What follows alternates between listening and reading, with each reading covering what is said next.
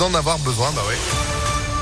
On fait le point sur tout ça juste après l'info avec Sandrine Ollier. Bonjour Sandrine. Bonjour Phil, bonjour à tous. À la une, cette grève aujourd'hui à l'hôpital Lyon-Sud. On vous en a déjà parlé sur Impact FM. Mouvement illimité contre la suppression de postes et la fermeture de lits. Environ 2000 bébés voient le jour chaque année à Lyon-Sud.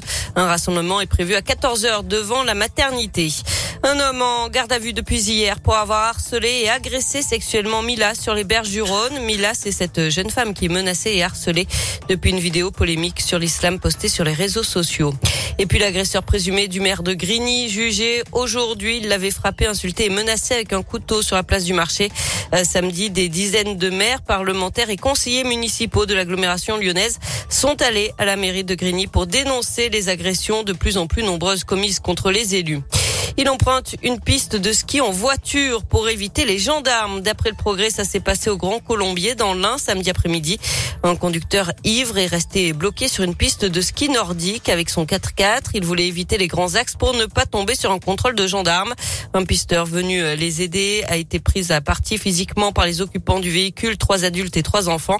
Il a reçu des menaces de mort et a été frappé au visage. Lui et la station vont porter plainte, tout comme le conducteur qui lui reproche d'avoir laissé des enfants dans le froid pendant l'altercation. La station est restée fermée hier et le restera aujourd'hui. Et puis à retenir dans l'actualité dans le monde, une rencontre aujourd'hui entre les présidents américains et russes, Joe Biden et Vladimir Poutine, ont accepté de se parler lors d'un sommet proposé par Emmanuel Macron à la condition qu'une invasion de l'Ukraine n'ait pas eu lieu d'ici là.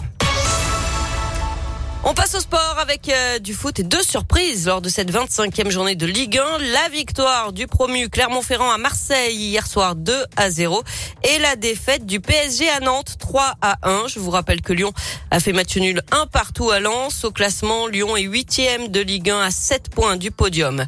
En basket, la victoire de l'Asvel à Bourg-en-Bresse 68 à 62. Villeurbanne qui est toujours deuxième du championnat. Et puis en rugby, courte défaite du Loup à Castres samedi 17 à 19. Le Loup est troisième du top 14. Enfin, un bilan jugé satisfaisant pour les Bleus à Pékin. Ce sont les mots de la ministre des Sports, Roxana Maracineanu, après la fin des JO d'hiver. Hier, 14 médailles au total. C'est une de moins que l'objectif fixé. À noter que la moitié des podiums viennent du biathlon et on retiendra aussi, bien sûr, la médaille d'argent de la lyonnaise Chloé Trespech en snowboard. Merci beaucoup, Sandrine, pour l'info qui continue sur impactfm.fr. 6h33. Vous êtes de retour à 7h. À tout à l'heure. À tout à l'heure météolion.net